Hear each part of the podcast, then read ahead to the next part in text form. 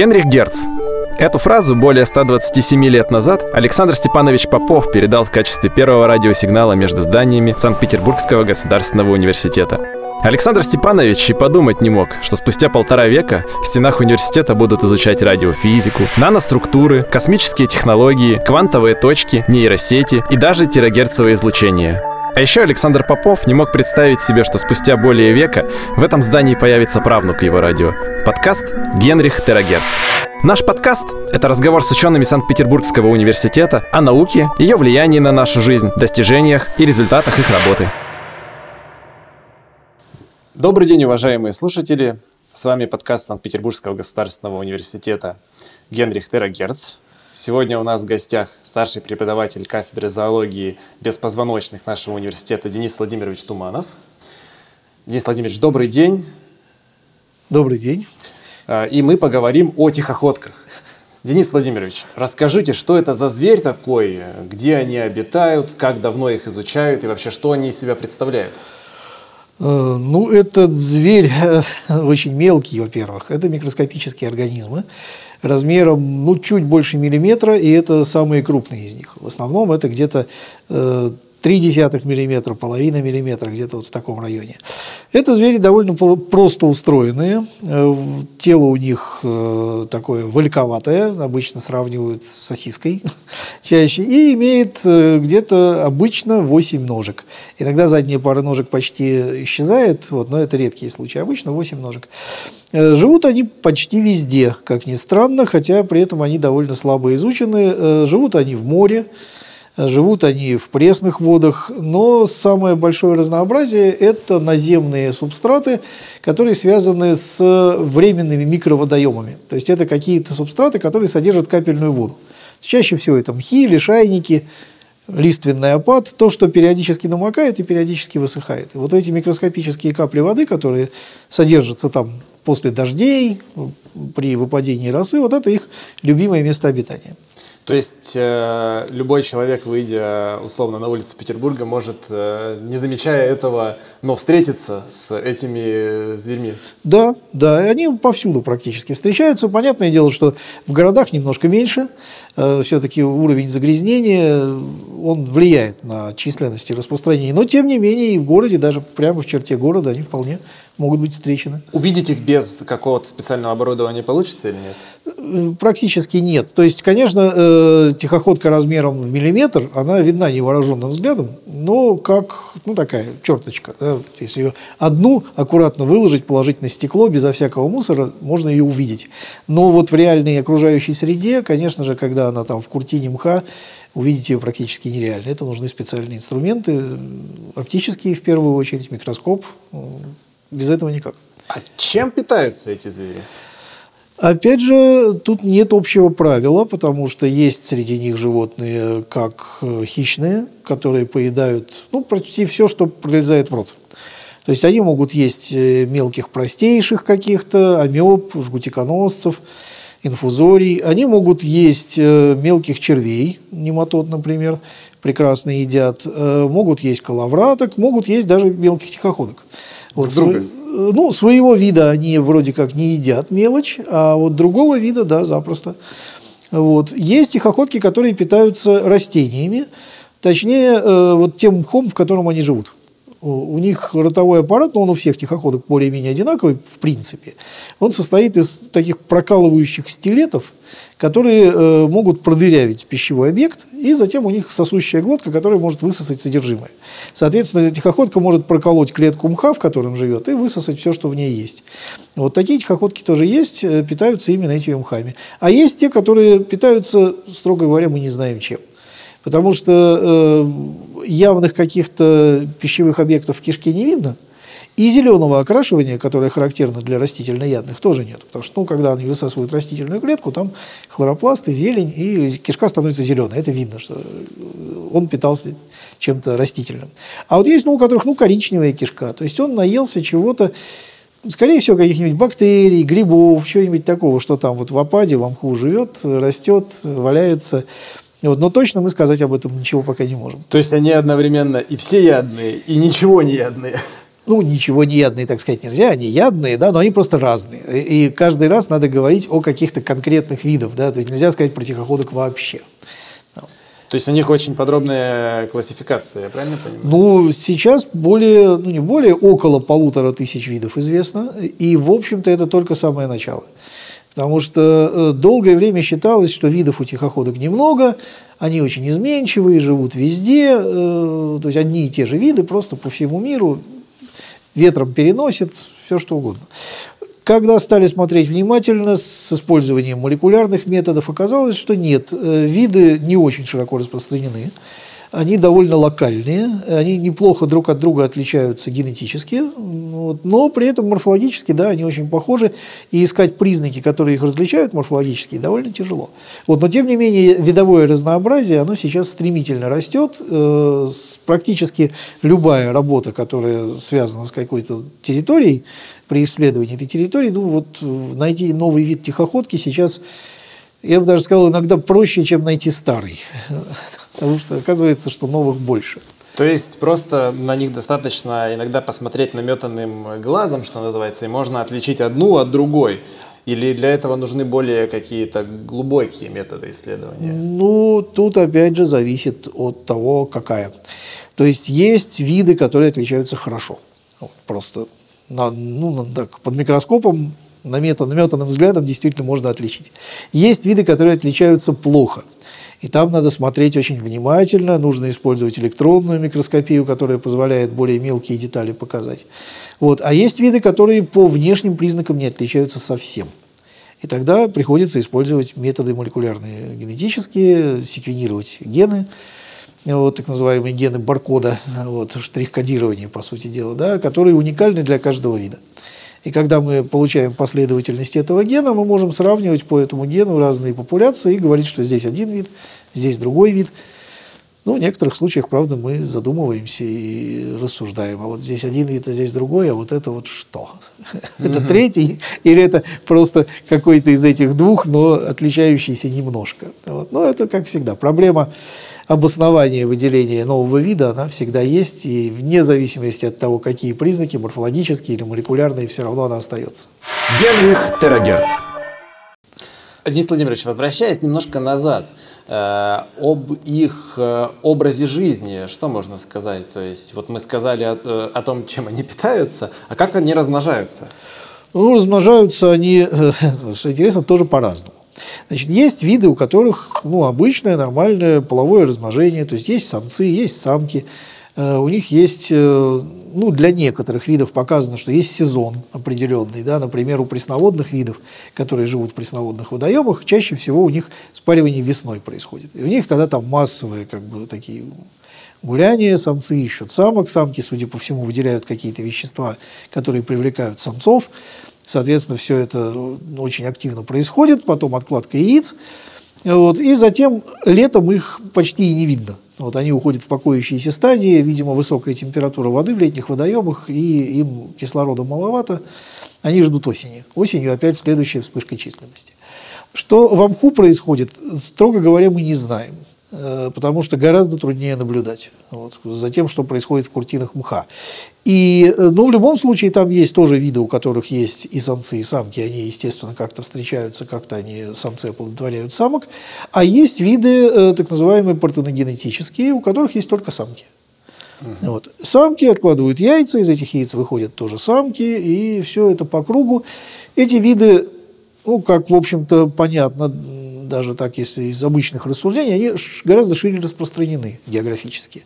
Потому что если для вида раздельно полого, э, чтобы заселить какой-то новый субстрат, надо, чтобы туда попали и самец, и самка, то для протоногенетического вида понятно, что если одна самка попала, то уже все, больше ничего не нужно. То есть это такое феминистское общество получается. Ну да, правда там тоже бывают иногда загадочные ситуации.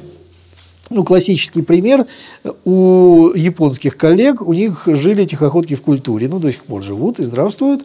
Довольно банальный вид, который они исследуют разными методами, но это был партеногенетический вид, ну, как они считали. И на протяжении, по-моему, лет семи. Причем это все были потомки строго одной самки, они за этим следили. То есть была одна самка, она отложила яйца, и дальше у них это все пошло в лаборатории э, культура.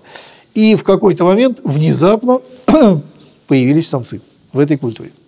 То есть из каких-то яиц, вот просто без каких-то изменений среды, без перепадов температуры, просто появились вдруг самцы. Они какое-то время жили, потом они исчезли и больше не появлялись.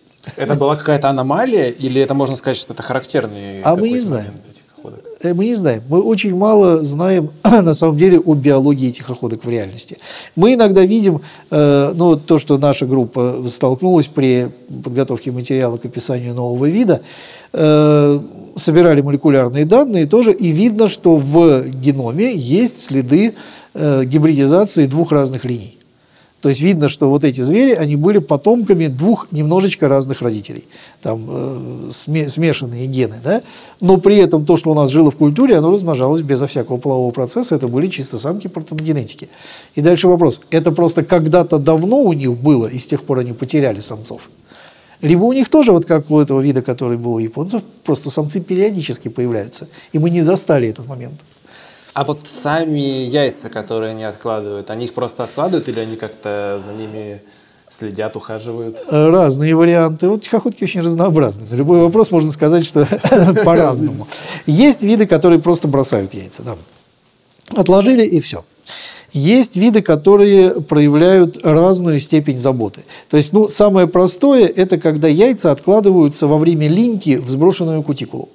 То есть получается такой мешочек с яйцами. Вот. Естественно, эта шкурка, она дополнительную защиту создает, в общем-то, да, поскольку в этом сообществе, ну, вот, ну, можно сказать, около почвенном, да, почвам, хили, шайники, там вообще-то очень много зверей, которые готовы поживиться любыми отложенными яйцами.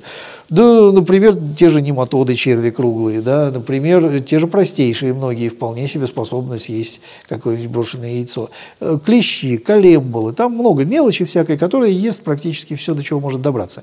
И любая дополнительная оболочка, она, конечно же, повышает э, защищенность. Вот. Но при этом есть два э, рода, две группы, это пресноводные тихоходки, которые пошли немножко дальше. Одна группа этот мешок сброшенный э, с яйцами, набитый яйцами, таскает за собой, держа его задними ногами. Угу. То есть задние когти на задних ногах к моменту откладки яиц меняются, они становятся более короткими и толстыми, специально, чтобы держать вот этот мешок с яйцами. Угу. И самка ползает и за собой волочет этот мешок.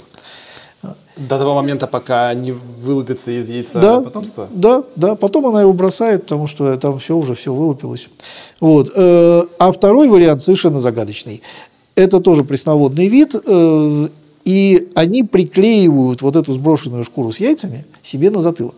Угу. При этом мы совершенно не понимаем, как они этого добиваются. Потому что э, лапы у них короткие, они не достают себе до спины. Может Вылезают... быть, кто-то помогает? Не знаю. Даже э, в природе ни разу не наблюдалось, процесс этот не наблюдался. Вот мы имеем, что да, постоянно эта шкура прикреплена именно на затылок, и видно, что она именно приклеена. У них там нет никаких клейких желез. Это мы проверили, мы посмотрели просто эту работу, мы с этим видом как раз сейчас ведем. Вот. Он сам по себе довольно интересным оказался и по строению, и по положению в эволюции, в эволюционном древе тихоходок. Вот. Ну и вот с этой загадкой совершенно там нет никаких клейких желез. За счет чего держится? Причем всегда у всех на одном и том же месте. И как они этого добиваются, мы тоже не знаем. Ну, может, нам удастся это увидеть. По поводу строения, возвращаясь, получается, что тихоходки есть пищеварительная система. Вот внутреннее строение, что у нее вообще есть? Ну, у нее есть почти все, что нужно для жизни любого многоклеточного животного. То есть есть кишка, да, пищеварительная система. Как я уже говорил, есть ротовой аппарат, который позволяет прокалывать и высасывать какие-то пищевые объекты. Вот, э, кишка, в которой это все переваривается, ну и задняя кишка с анальным отверстием, через которое это все выбрасывается. Тут все, все довольно просто, никаких там дополнительных печеночных там каких-то желез, еще чего-то нет. Ну, они микроскопические. Нервной системы нет. Нервные есть. Почему? Есть? Конечно, конечно. Нет, без нервной системы мелоклеточному практически нельзя. То есть нервная система хорошо развита. Есть э, большой надглоточный ганглий, который э, ну, иногда называют мозгом. Вот, в нем обрабатывается основная, судя по всему, часть информации чувствительной, потому что туда идут нервы от э, чувствительных всяких придатков на голове. Э, есть глаза, вот, они маленькие, простые. Э, конечно же, нет предметного зрения, но есть, по крайней мере, способность различать свет темноту. Угу. Это все в мозгу. Вот. Есть э, брюшная нервная цепочка, ну, типичная для, в общем, членистоногих и близких к ним животных. Э, вот э, в каждом сегменте, у них четыре сегмента тела, соответственно, в каждом сегменте по узлу, которые соединены продольными связками. Вот. То есть тут такая классическая, в общем, вполне себе нервная система. Есть, соответственно, половая система да, для размножения самцы-самки. Есть еще Клетки полости тела, такая штука интересная. Это у них э, между стенкой тела и между кишкой э, обширная полость, заполненная жидкостью. И в этой жидкости плавают отдельные клетки, которые, судя по всему, выполняют функцию запасающих элементов. То есть они накапливают э, какие-то питательные вещества на случай, когда будет голодно. Да? То есть вот, тихоходка, которая хорошо питалась, она этими клетками просто вся забита, жирная такая. Тихоходка, которая плохо питалась, она прозрачная, и у нее есть И надолго мало. этого хватает? А это, опять же, мы, к сожалению, не знаем. Потому что это реально надо держать культуру да, и ставить какие-то эксперименты. Там проблема вот в чем, что культивировать их очень тяжело.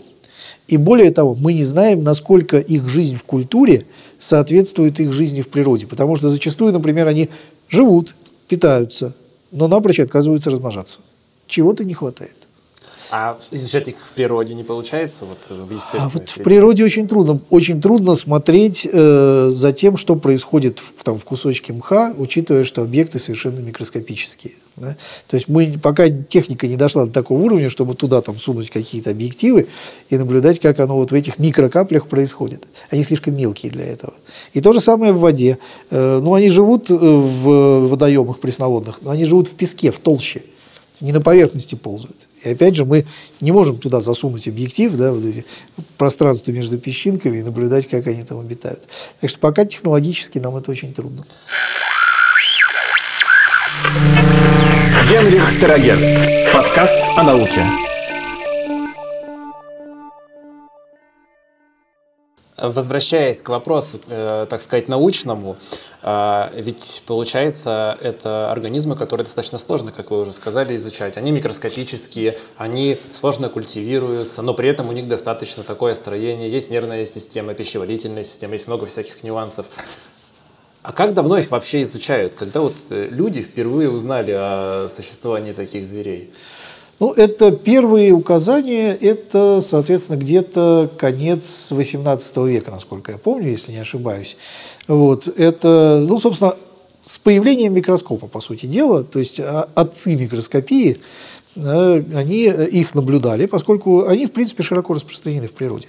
Вот. И, э, ну, собственно, название «тихоходка» да, – это же перевод э, латинского «тардиграда», а оно произведено от итальянского «иль тардиграду», то есть тот, кто тихо, медленно ходит. И это название дал э, этой группе э, Аббат Спалансани, то есть, собственно, один из э, отцов микроскопии, человек, который очень много занимался изучением всякого микроскопического.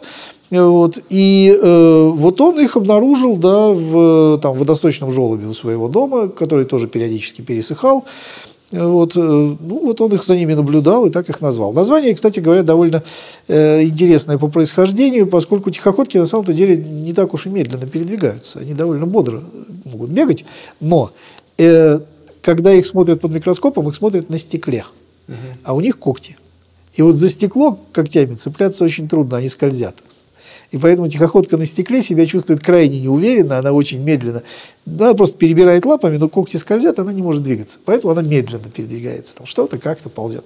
Вот, если у нее есть субстрат, за который она может ухватиться, вот, то есть, либо, ну, реально веточка Ох. мха, да, либо, если в, в, в культуре, например, залить в чашку агар-агар, да, вот эта плотная такая среда, типа желатина. Вот. Угу. Она очень хороша для именно хватания когтями, и поэтому по ней тихоходки бегают довольно бодро, вот, и тут не производит впечатления таких неуклюжих. А какая-то вот эта водная среда, наличие жидкости какой-то, это обязательно для их да, жизнедеятельности? Да, это всегда водные животные. Значит, у них есть способность высыхать. У тех, которые живут на суше, вот у морских и у пресноводных ее нет, им не нужно. А у тех, которые живут вот в этих пересыхающих субстратах, у них есть так называемая способность э, к ангидробиозу. Да, это э, вариант анабиоза, то есть состояние скрытой жизни. Когда мох высыхает, тихоходка высыхает вместе с ним. Она втягивает лапки, и сокращает длину тела, образуется стадия, которую, опять же, итальянцы старые э, написывали это все, они назвали это стадия бочоночка, боттичелля. Вот. Соответственно, действительно По похоже, внешнему да, да, да, это действительно похоже на такой маленький бочоночек э, с какими-то там складочками. Вот. И вот в таком виде тихоходка может несколько лет дожидаться, пока мох опять размокнет. И тогда она расправится, впитает воду вот, и вернется к своей нормальной жизни. А вот несколько лет она может в состоянии этого анабиоза пребывать. Просто для понимания масштабов. Сколько вообще живут тихоходки? А тут опять же вопрос. Потому что э, мы будем считать с периодами анабиоза или без периодов анабиоза. Даже если с периодами анабиоза, то это может быть довольно долго. Потому что, ну, представьте, если она вот поползала там, да, потом высохла, там, три года лежит. Ну, опять размокла, еще немножко, там, денек поползала, опять все высохло, опять три года лежит. А в какой-нибудь пустыне это вполне возможно. Такие редкие дожди, вот, а тихоходки там живут. И как мы будем считать срок ее жизни? По активным этапам или по вот этим вот пассивным? Это на самом деле, ну, в биологии вообще, в биологии животных, которые связаны с регулярным э, анабиозом, это большой вопрос. И можно подходить под, к этому просто по-разному. Да? Вот. Есть такая так называемая концепция спящей красавицы, да, что мы вот это время, которое они в анабиозе, мы вычитаем из времени жизни. С другой стороны, можно тихоходок тех же культивировать и держать в культуре. Они тогда все время в воде, в какой-нибудь маленькой чашечке Петри. И тогда считать, просто вот посадить одну тихоходку отдельно от всех и ждать, сколько она проживет. Да, и считать вот ее время жизни. Понятно, что это ненормальная для нее ситуация, да, потому что она в норме, в природе, она там пересыхает периодически. Но это тоже вариант. И вот такие варианты прослежены, ну, работы такие были, действительно отслеживали время жизни. Максимальная длина, продолжительность жизни, по-моему, 560 с чем-то дней. Я уже тоже точно не помню, 562 или 563. Вот, то есть это, в общем, довольно много, это больше года, почти, почти два. Почти два, да. Вот, э, но это, правда, редкость. Это, в общем, для одного вида. И это, это долгожитель. Да, один экземпляр такой вот долгоживущий. Вот. А в основном я так понял, что где-то в пределах года. Вот. То есть, конечно, тоже варьирует, да, там есть какие-то виды, которые, по-моему, несколько месяцев живут. Но, опять же, мы точно не знаем, насколько это соответствует их жизни в природе. Потому что вопрос, насколько хорошо себя чувствует тихоходка в культуре, даже если она там размножается, это вопрос открытый. Вот мы столкнулись с тем, что э, для э, систематики тихоходок важна э, скульптура яиц отложенных, ну, для некоторых видов. У них яйца бывают с разными выростами, вот и форма выростов, там, орнаментация их, это важные признаки. И вот если тихоходку культивировать, то она яйца откладывает вот явно оболочка недоразвитая. Вот она отличается от тех, которые в дикой природе вот оттуда же получены. Вот. Они развиваются, все нормально. То есть эмбрионы развиваются, из них выходят звери, они тоже плодятся. Но вот видно, что она все равно не до конца сформирована. То есть что-то немножечко, что-то не так. Вот. Поэтому, ну, это вот тоже вопрос. Генрих Терагерц. А касательно, значит, анабиоза, касательно их сна, э, насколько они вообще контролируют этот процесс? Понятно, что когда появляется снова э, благоприятная для них среда, то они могут вернуться к жизни. А вот сколько времени, если она не появляется, они, получается, сколько времени могут находиться в таком состоянии? Ну, э, тут э, ситуация какая? Это вообще процесс очень сложный. И подготовка к высыханию, она тоже не мгновенная. Это, э, ну, понятно, что в старых работах, там, прошлый век, казалось, что все просто. Высох, размок, вода туда, вода сюда, все просто. Естественно, мы сейчас понимаем, что функционирование живых клеток – это очень сложный процесс, и так просто не бывает.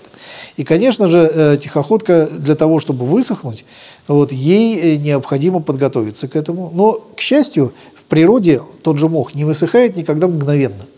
Да, то есть влажность понижается, вот, он начинает высыхать, и, судя по всему, тихоходка регистрирует вот это изменение влажности окружающей среды, и начинается синтез специальных веществ, угу.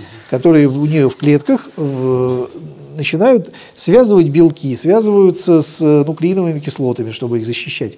То есть тихоходка готовится. Вот. И, соответственно, выход из этого состояния, тоже он тоже, да, он тоже постепенный.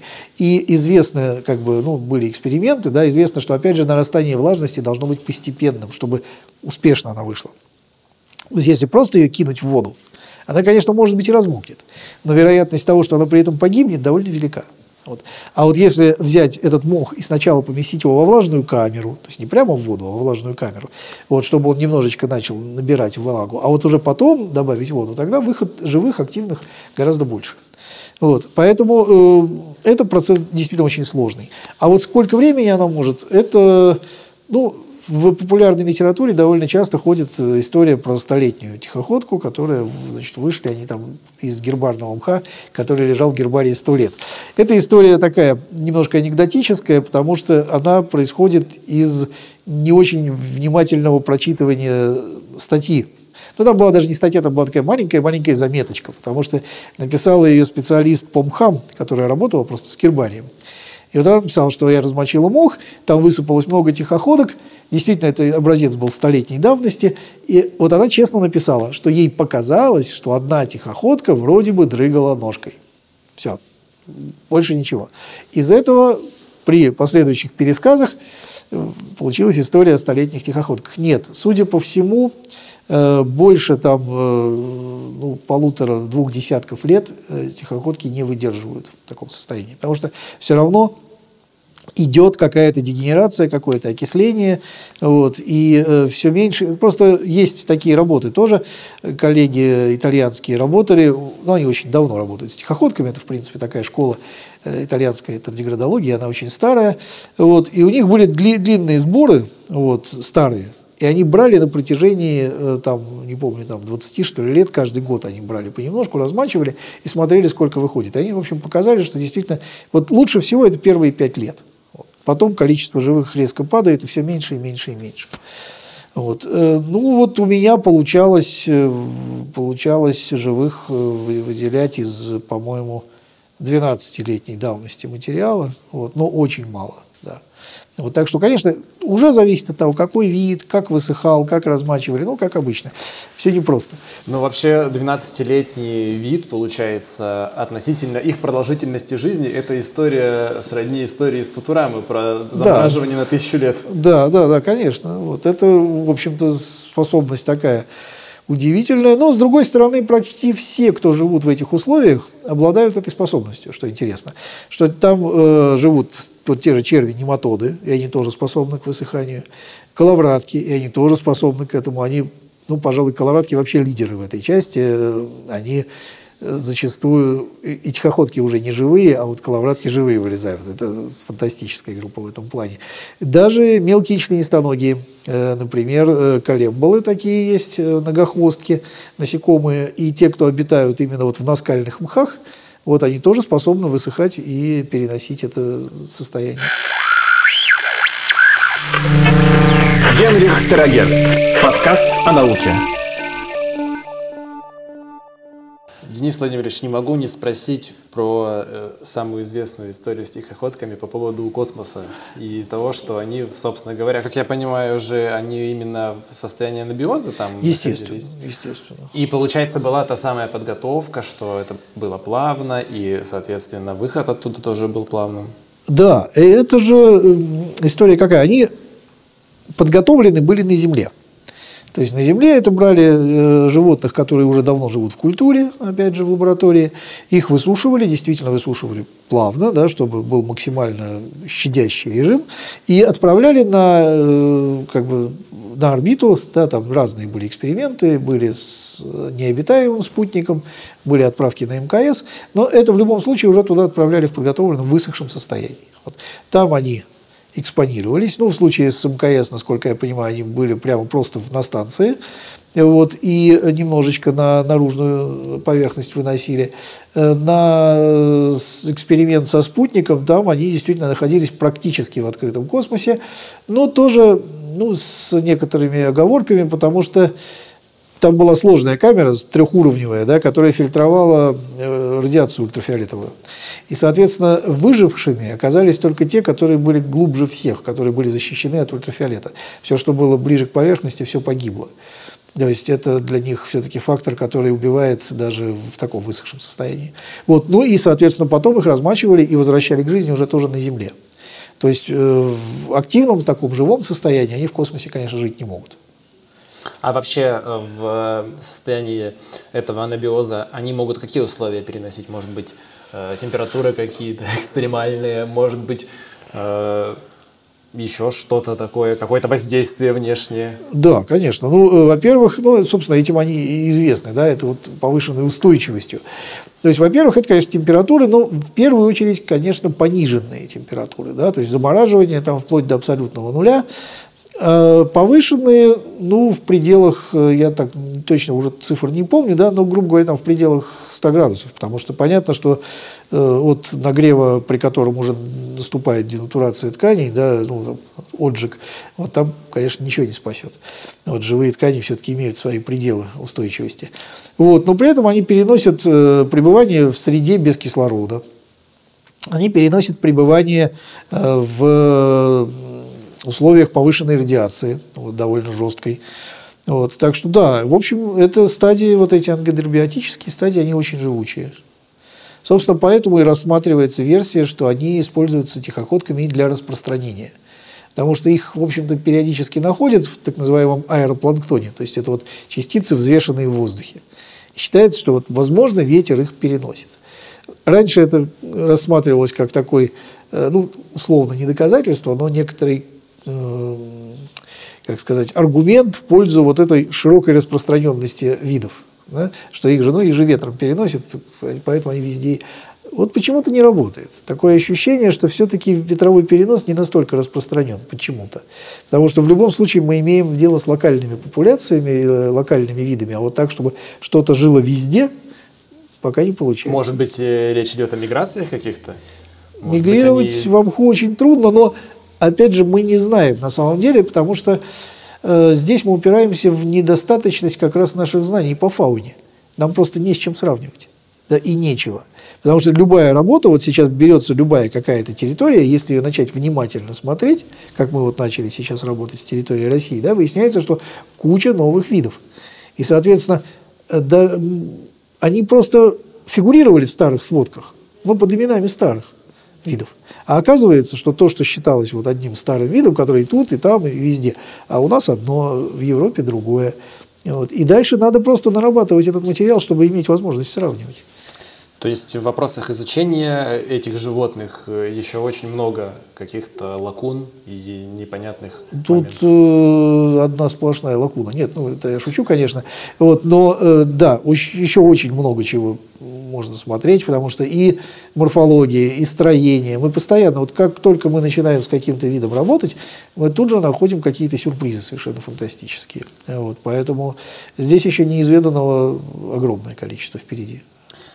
Это отрадно и интересно слышать, что есть еще множество горизонтов, которые открывают нам эти удивительные животные. Денис Владимирович, спасибо вам большое за интересную беседу. Спасибо, что слушали наш подкаст. Всего доброго. Попов был первым. Мы вторые. Генрих Терагерц.